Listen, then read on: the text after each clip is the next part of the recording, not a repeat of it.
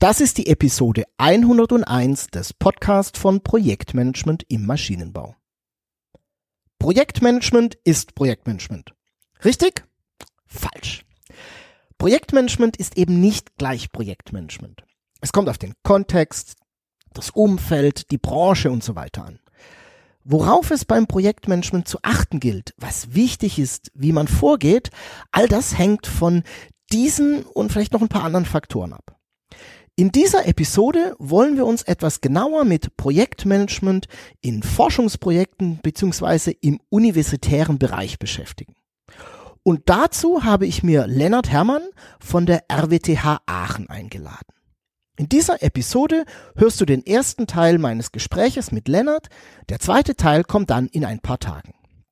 In diesem Gespräch erfährst du, was Projekte im universitären Umfeld ausmacht, was da so besonders dran ist, welche Projektarten dort unterschieden werden und welche besonderen Herausforderungen es da jeweils gibt und wie das Projektmanagement für solche Projekte aussehen kann. Ja, und welche Rolle agiles Projektmanagement hier spielt.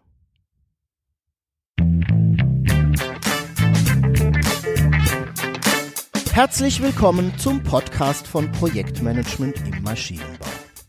Mein Name ist Jörg Walter. Ich bin Projektleiter, Berater, Trainer und Coach für Projekte im Maschinenbau. Dieser Podcast ist für all diejenigen, die ihre Engineering-Projekte zum Erfolg führen wollen. Die wissen wollen, wie professionelles Projektmanagement funktioniert und für die, die mit ihrer Karriere als Projektleiter so richtig durchstarten wollen. Egal ob du Projektleiter, Teamleiter oder Entwicklungsleiter, Mitarbeiter im Projektbüro oder Unternehmer bist, in diesem Podcast erfährst du, was es braucht, um Projekte erfolgreich abzuschließen, Termine und Budgets einzuhalten und natürlich dein Projektteam zu führen. Lass uns gemeinsam erfolgreich sein.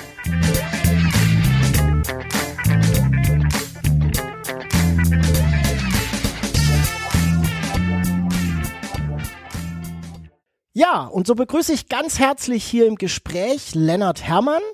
Lennart ist ebenfalls Ingenieur und zwar Produktionsingenieur. Und der ein oder andere, der mag Lennart vielleicht schon kennen, denn der hat ebenfalls einen eigenen Podcast, den Rocket Engineers Podcast, in dem er sich mit dem ganzen Thema Karriere und Karriere machen als Ingenieur beschäftigt.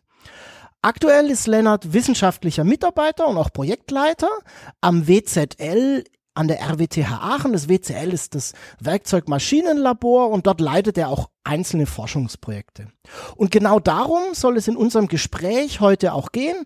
Was macht denn Projektmanagement, ich sag mal, im universitären Bereich und auch bei Forschungsprojekten so besonders? Und wie sieht das Projektmanagement dort eigentlich aus? Lieber Lennart, herzlich willkommen hier im Podcast. Vielen Dank, lieber Jörg. Schön, dass ich hier sein darf. Ja, freut mich total, dass es geklappt hat mit uns beiden. Ich habe ja eben schon so ein bisschen erzählt, dass du als Projektleiter am WZL in Aachen bist. Ähm, ich kenne jetzt so Institute noch aus meiner eigenen Studienzeit, aber vielleicht kannst du mir einfach so ein bisschen erklären, was ihr dort so an Projekten macht. Welche Art von Projekten habt ihr denn da? Ja, super gern. Um vielleicht alle so ein bisschen abzuholen, man darf sich das jetzt an so einem Hochschulinstitut, Forschungsinstitut, wo ich auch promoviere, nicht so vorstellen, als würden wir irgendwie im Elfenbeinturm sitzen und Inselforschung betreiben, die mit der Realität nicht viel zu tun hat. Mhm. Das ist ähm, besonders im Ingenieurwesen nicht so, sondern wir sind immer so ein Dreigestirn, machen wir aus Industrieprojekten, öffentlich geförderten Forschungsprojekten und Lehre. Mhm. Und ähm, da unterscheiden sich auch die Projekte, die wir machen, halt schon sehr stark. Also diese Forschungsprojekte, auf denen wir dann auch promovieren können, die sind halt häufig vom Land gefördert. Klar, für Unternehmen, wenn wir für die forschen, dann wollen die natürlich nicht, dass wir die Daten veröffentlichen und eine Promotion muss öffentlich zugänglich sein. Mhm.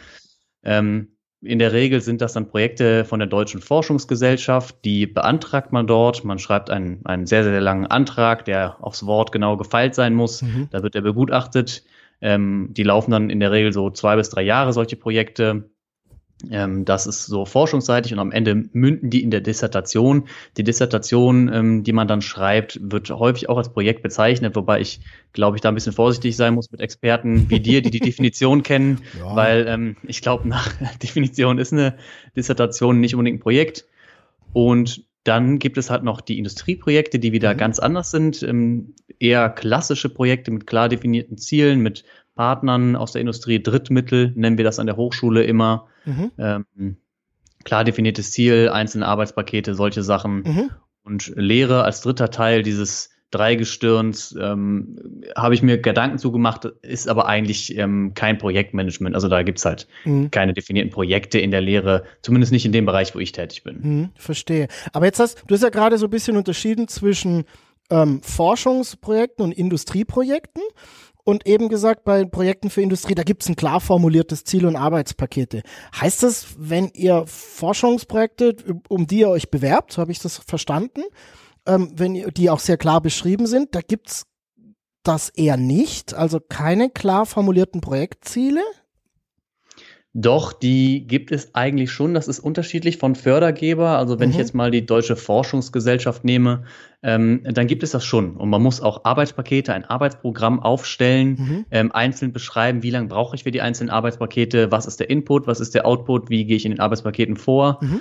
Nur ähm, es ist halt so, dass das an dieser Stelle niemand so konkret kontrolliert. Also es gibt keine, keine Meilensteine. Im mhm. Prinzip, es gibt keine anfassbaren Projektergebnisse ähm, sondern man äh, bewirbt sich, man wirbt Gelder ein, sagen wir es mal für zwei Jahre. Dann bearbeitet man dieses Projekt zwei Jahre und bei klassischen DFG-Sachmittelprojekten gibt es kein, kein Kontrollorgan. Okay. Und nach zwei Jahren wird ein Abschlussbericht geschrieben, ähm, um der DFG zu zeigen, was hier passiert ist in diesem Projekt. Okay. Aber mehr gibt es halt nicht. Das heißt, ich habe auch keine konkreten direkten Stakeholder, mhm. ähm, die Anforderungen stellen, sondern ich bin sehr, sehr stark auf mich allein gestellt. Das kann sehr gut sein, das kann manchmal aber auch nicht so gut sein. Ähm, das ist so ein bisschen der Besonderheit der Forschung geschuldet, dass es natürlich utopisch ist, zwei Jahre in die Zukunft zu gucken ja. ähm, und dann schon zu beschreiben, was ich in zwei Jahren für Ergebnisse habe. Das ist einfach nicht, nicht machbar. Das ja, heißt, auch diese, diese Arbeitspakete, die, die bearbeitet man dann auch nicht konsekutiv, sondern das ist, wenn das Ergebnis halt anders ist als erwartet, dann muss man halt improvisieren, dann muss man halt was anderes machen. Ja, ist eben Forschung, ne?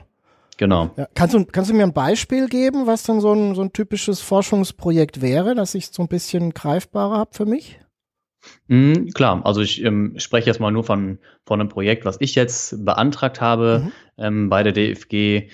Ich bin, du hast es gesagt, Produktionsingenieur, ähm, speziell in der Fertigung tätig oder Technologieplanung nennen wir das. Mhm. Das heißt, wenn man sich ein Bauteil anguckt, nehmen wir mal eine, eine Motorhaube, ja, vom Dreier BMW, mhm. ähm, da muss die ja irgendwie hergestellt werden. Die kommt aus einem, äh, aus einem Block Stahl, wird dann erstmal oder Aluminium, wird dann erstmal gewalzt, ein Blech, dann wird das umgeformt, dann wird das noch lackiert und sonst was. Alle möglichen Fertigungsfächer, äh, Fertigungsverfahren sind da beteiligt. Ich kümmere mich immer um die Kombination und Wechselwirkung zwischen solchen Verfahren. Mhm.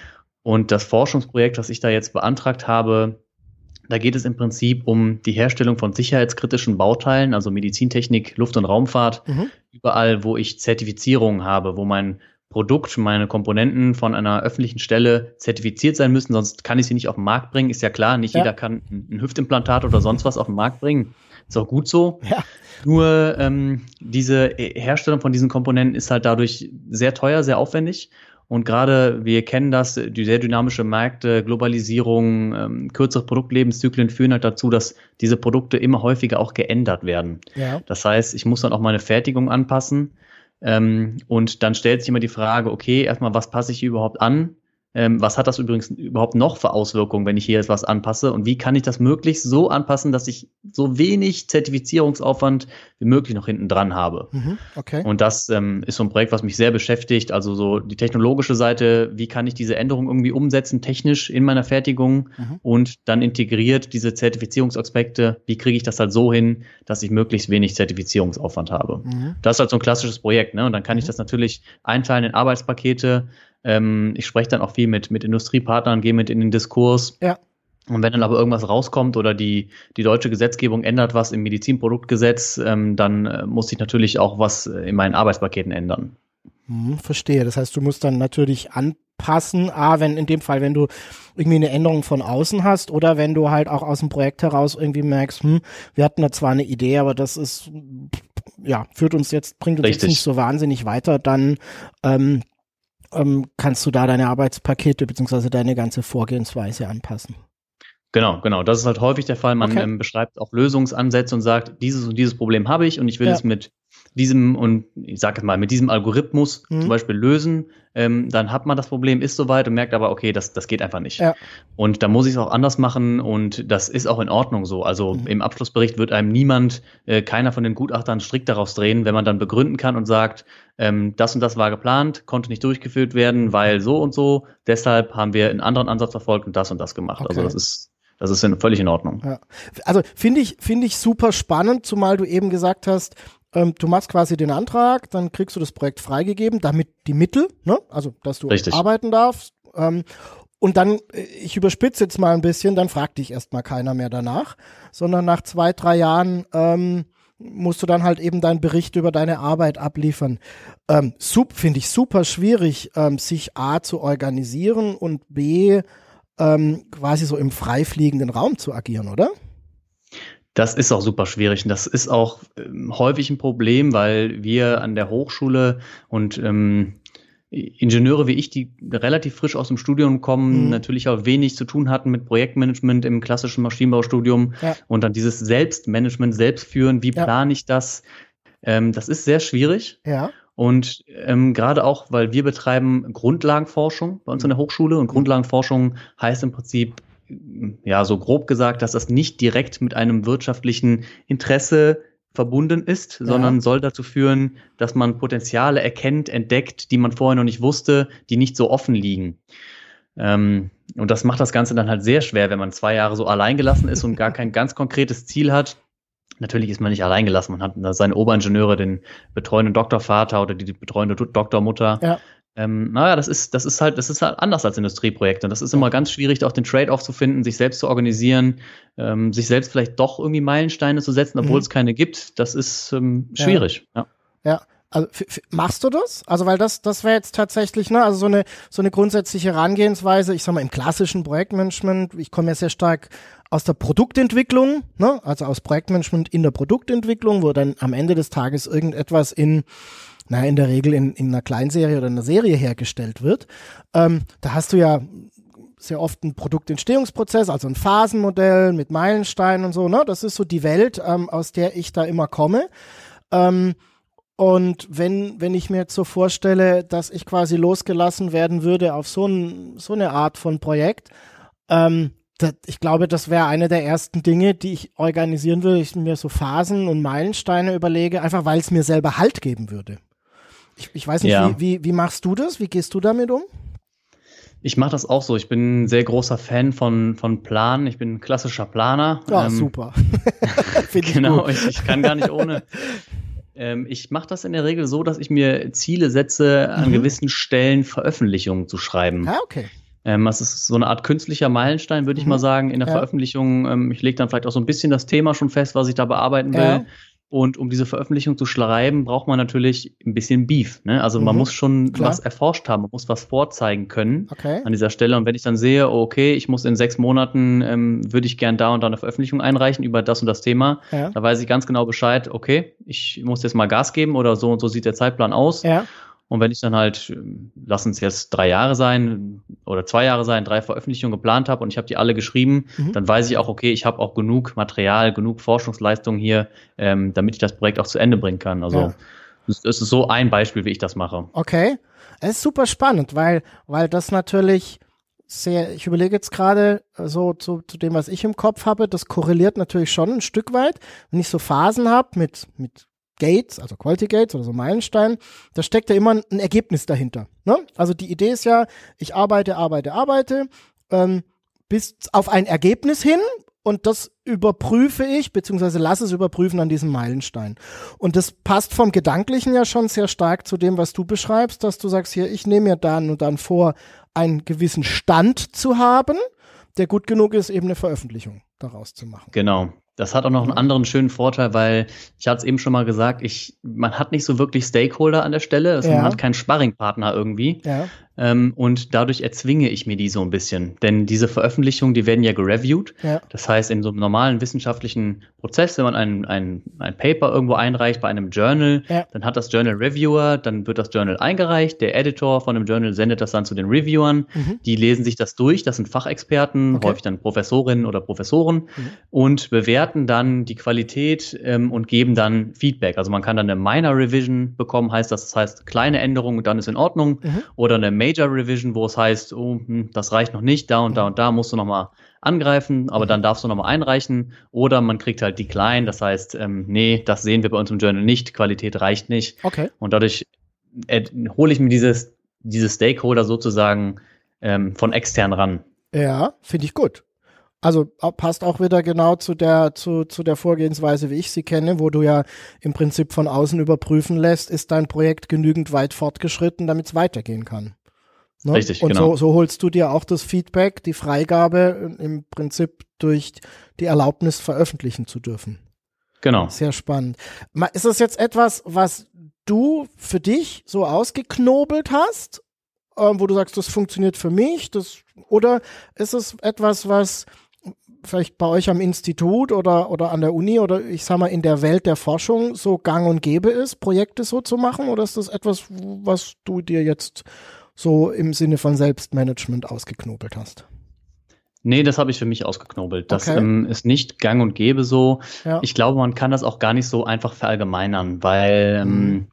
ich bin sehr, was heißt sehr, aber recht theoretisch unterwegs für den Bereich Fertigungstechnik. Das heißt, ich entwickle immer Modelle und Methoden. Das ist theoretisch. Ich brauche keine Maschinen. Ich stehe nicht an der Maschine und habe die Finger im Öl. Mhm. Ähm, andere promovieren auf ganz anderen Bereichen oder forschen auf anderen Bereichen, wo wirklich Werkstoffe zerspart werden, ähm, mhm. Werkzeuge bestellt werden müssen. Und die haben dann schon eher so ein wirklich klassisches Projektmanagement, weil die auch viel ähm, Beschaffung machen müssen. Da müssen die Maschinen blocken, ja. ähm, Techniker sich äh, buchen, die Versuche fahren. Mhm. Die können dann mehr wirklich wie so ein, eine Art Gantt-Chart oder mhm. tatsächlich wirklich Gantt-Charts aufstellen ähm, das heißt, es gibt auch Forschungsprojekte, die wirklich klassisches Projektmanagement haben. Mhm.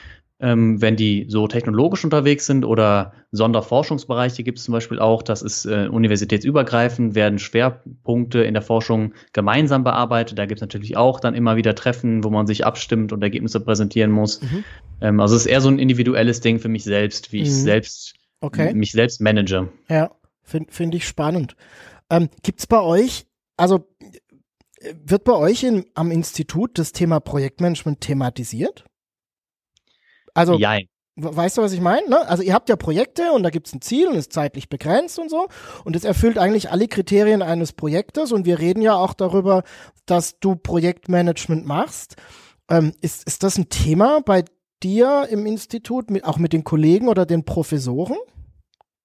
Ähm, jein, das kommt immer so ein bisschen auf den Oberingenieur an, okay. den man hat. Also ich als wissenschaftlicher Mitarbeiter bin einem Oberingenieur zugeordnet, der eine Abteilung leitet. Mhm. Ähm, wie der das vorantreiben möchte. Wir okay. haben sehr, sehr schöne Möglichkeiten zur Fortbildung, also sowohl bei uns im Institut als auch an der, an der RWTH hier in Aachen, weil mhm. wir haben ja diesen Exzellenzcluster oder den mhm. Status der Exzellenzuniversität, ähm, mhm. bekommen daher ähm, Gelder vom, vom Bund. Normalerweise sind Universitäten ja alle vom Land finanziert. Mhm. Ähm, die Gelder kommen dann vom Bund und dadurch werden auch viele, viele Fortbildungen ange äh, angeboten, Kurse, Zertifikatskurse, Weiterbildung. Das kann man definitiv machen. Okay. Ähm, es wird bei uns im Institut aber nicht erzwungen oder es ist keine Pflicht. Mhm. Bei uns wird nämlich sehr, sehr viel Wert auf Selbstständigkeit und die eigene Entwicklung gelegt. Ähm, mhm. Das gehört auch zu unserem Ausbildungsprozess an der Stelle als Wissenschaftler, als wissenschaftlicher Nachwuchs, dass wir es eben selbst schaffen zu erkennen, wie läuft mein Projekt oder selbst erkennen mhm. können, ähm, oh, vielleicht muss ich da nochmal eine Nachhilfestunde nehmen im Bereich Projektmanagement. Ich krieg's leider nicht so gelevelt alleine. Mhm. Äh, man bekommt Unterstützung, wenn okay. man das möchte. Wenn man sich das anfragt, dann ist das kein Problem. Nur ähm, Voraussetzung dafür ist halt, dass die Selbsterkenntnis da ist, mhm. äh, dass ich, dass man Unterstützung braucht. Mhm. Also jein, es wird thematisiert im Sinne von, es gibt Möglichkeiten, aber ähm, es wird nicht aktiv an einen herangetragen, man muss mhm. sich selbst darum kümmern. Okay. Das heißt, es gibt auch keine weiß ich, keine festen Prozesse, Rollen, ähm, irgendwelche Vorgaben, die einzuhalten sind? Ähm, doch, das gibt's natürlich schon. Wir sind ein sehr, sehr großes Institut mit Mhm. fast 400, 500 Mitarbeitern. Wir haben vier Lehrstühle, Lehrstühle im Institut. Mhm. Das heißt, es gibt natürlich fest definierte Workflows. Mhm, ähm, auch klar. bei Veröffentlichungen, Okay. ähm, wer korrigiert wann was, über welchen Schreibtisch muss was laufen, wenn das was für ein Dokument ist, bei Anträgen, äh, solche Sachen. Das gibt's gibt's schon. Es gibt auch ganz konkrete zugeordnete Rollen. Also es gibt Persona, die sich sehr stark im wissenschaftlichen Bereich bewegen, die man Mhm. dann zur Rate ziehen kann, soll oder muss. Mhm. Andere, die äh, stärker im industriellen Umfeld unterwegs sind. Ähm, sowas haben wir schon. Okay. Aber bezogen aufs Projektmanagement jetzt eher nicht, ne? Wenn du sagst, muss eh jeder selber so ein bisschen ähm, für sich organisieren. Nein, es gibt Okay. keine, keine konkreten Projektmanager bei uns, die, Ja, äh, die man dann zur Rate ziehen könnte und die speziell für dieses Thema da sind. okay. Spannend. Jetzt hatten wir ja ganz viel über Forschungsprojekte gesprochen. Du hattest eingangs ja auch noch mal über Industrieprojekte ähm, erzählt. Ist es da anders? Also wie ist, ist da, gibt's da ein anderes Projektmanagement? Ja, das ist schon anders. Ähm, das ist auch eine große Schwierigkeit, weil das ist wieder wirklich was ganz anderes. Das ist eher klassisches Projektmanagement. Mhm. Natürlich erwarten die Industriekunden anfassbare Ergebnisse zu dem Mhm. ausgemachten Zeitpunkt. Mhm. Okay. Und diese Industriekunden sind dann auch unsere Stakeholder natürlich. Mhm. Ja, also mit denen müssen wir uns austauschen. Es gibt Zwischenmeetings, es gibt Kickoffs, okay. ähm, all solche Sachen, das ist alles dabei. Und äh, das ist auch teilweise schwierig ähm, oder auch so ein Lernprozess in der Forschung will man ja immer alles sehr gut erklären. Das heißt, wir wollen eine 100% Lösung. Wir Mhm. wollen wissen, warum das so ist. Deswegen sind wir auch Wissenschaftler, wir hinterfragen das und wir fragen warum, dann fragen wir, warum ist das so, dann fragen wir, warum ist das so und dann fragen wir nochmal, warum ist das denn so, Mhm. ähm, bis wir die Antwort haben. Und das ist halt bei den Industrieprojekten anders. Das ist vielleicht mehr so ein pragmatischerer Ansatz, Pareto-Prinzip, 80-20. Ähm, Mhm. Die wollen eine Lösung, die funktioniert. Mhm. Die bezahlen aber nicht dafür, dass wir ewig bis aufs letzte Korn untersuchen, warum ist das jetzt aktuell genau so. Mhm. Ähm, und das muss man dann erstmal schaffen, diesen, diesen Switch, diesen Schalter umzulegen, sagen, oh, okay, alles klar, das ist jetzt eine andere Art von Projekt, ganz andere Anforderungen. Ja. Ähm, damit muss man dann halt klarkommen, mehr in die Kommunikation gehen. Äh, Kein Ja. Industriepartner würde uns zwei Jahre lang einfach laufen lassen und am Ende einen Abschlussbericht haben wollen und zahlt uns dafür dann Geld. Ne? Das ist utopisch. Ja. Das, äh, Okay. Das passiert nicht. Es hat beides seine Reize. Also es macht beides Okay. Spaß, es ist beides charmant. Ja. Ähm, man muss nur den Unterschied sehr genau kennen. Ja. Sehr interessant ist auch, wenn wir dann Industrieprojekte haben, wo der Ansprechpartner, die, die Person am anderen Ende ein Wissenschaftler ist in einem Industriebetrieb oder Okay. vielleicht ein ehemaliger Wissenschaftler. Okay. Äh, und dann, dann muss man da irgendwie diesen goldenen Mittelweg finden. Wie tief gehe ich rein? Wie tief vielleicht auch nicht? Was ist pragmatisch? Was ist nicht Ja. pragmatisch? Also Das ist sehr, Ja. sehr spannend. Ja, ich kann mir natürlich vorstellen, dass der auch gerne die Chance nutzt, dann mal mit reinzutauchen. Ne? Genau. genau ähm, ja. und, und dann sagt, na prima, endlich habe ich Leute, die so denken wie ich. Und, und nicht Ja. diese, diese Produktentwicklungs- oder Anwendungsingenieure, die Genau, einfach sich genau. nur dafür interessieren, dass es funktioniert, aber nicht für die Antwort, warum. Ne? Ja, man kann das auch Okay. sehr schön. Manchmal ist es auch sehr, sehr schön, wenn man diese Wissenschaftswelt mit in die Industrie nimmt und Leute findet, die sich dafür begeistern können. Mhm. Ähm, so ein Beispiel wäre zum Beispiel, wenn man eine, als Maschinenbauer eine neue Maschine kaufen will oder eine neue Fertigungsstraße aufbauen will, da gibt's immer wieder Entscheidungen, wo man ähm, verschiedene Alternativen bewerten muss. Ja. Dann ist das natürlich ein Klassiker, Nutzwertanalyse. Ich weiß nicht, vielleicht sagt das dem einen oder anderen was, dass Mhm. man Kriterien aufstellt Mhm. und dann bewertet, wie stark sind diese Kriterien erfüllt, diese Mhm. Kriterien dann gewichtet und dann kann man sehr schön die Alternativen gegeneinander bewerten. Mhm. Und ähm, häufig ist es in der Industrie so, dass diese Kriterien, die Herleitung dieser Kriterien ist immer so ein bisschen schwammig. So, warum nehmen wir jetzt hier irgendwie, klar, Kosten, Zeit, Qualität, wenn es die aller Mhm. obersten Kriterien, aber man muss es halt weiter runterbrechen. Ja, Mhm. also Werkzeugkosten, Durchlaufzeiten, äh, Nebenzeiten, Mitarbeiterkosten, solche Sachen. Mhm. Dann ist immer die Frage, warum sind diese Kriterien gewählt worden und wie sehen die Ausprägungen aus? Weil wenn ich jetzt sage, okay, ich bepunkte das von ein Stern bis vier Sterne, dann mag das logisch klingen oder eins bis fünf ist ja so eine typische Bewertung, aber Ja. was heißt das überhaupt? Was, was bedeutet drei von fünf Ja. Sternen? Ja. Wie ist Ja. das ganz konkret definiert? Mhm. Und wenn man das den ähm, äh, Leuten mal auch kommunizieren kann und sagen kann, pass auf, diese Kriterien, die sind nicht, die kommen nicht von irgendwoher, wir haben die gewählt, weil so und so und so. Mhm. Und einer von vier Sternen heißt eben, das ist exakt so und so und so. Und drei von vier Sternen heißt, es ist exakt so und so und so. Mhm. Also eine gewisse Systematik dahinter legt, die halt Mhm. aus der Wissenschaft dann kommt. Dann ähm, ist das für viele Industriepartner immer sehr spannend zu sehen und ist dann auch, ähm, trifft häufig auf positives Feedback. Ja, kann ich mir gut vorstellen, ne? weil dann einfach auch nochmal ein bisschen Qualität hinzugefügt wird. Genau. Das war der erste Teil meines Gespräches mit Lennart Herrmann. und gleichzeitig die Episode 101 des Podcast von Projektmanagement im Maschinenbau. Die Shownotes dieser Episode findest du unter projektmanagement-maschinenbau.de slash pmmb 101. Den zweiten Teil des Gesprächs kannst du dann in der nächsten Episode anhören.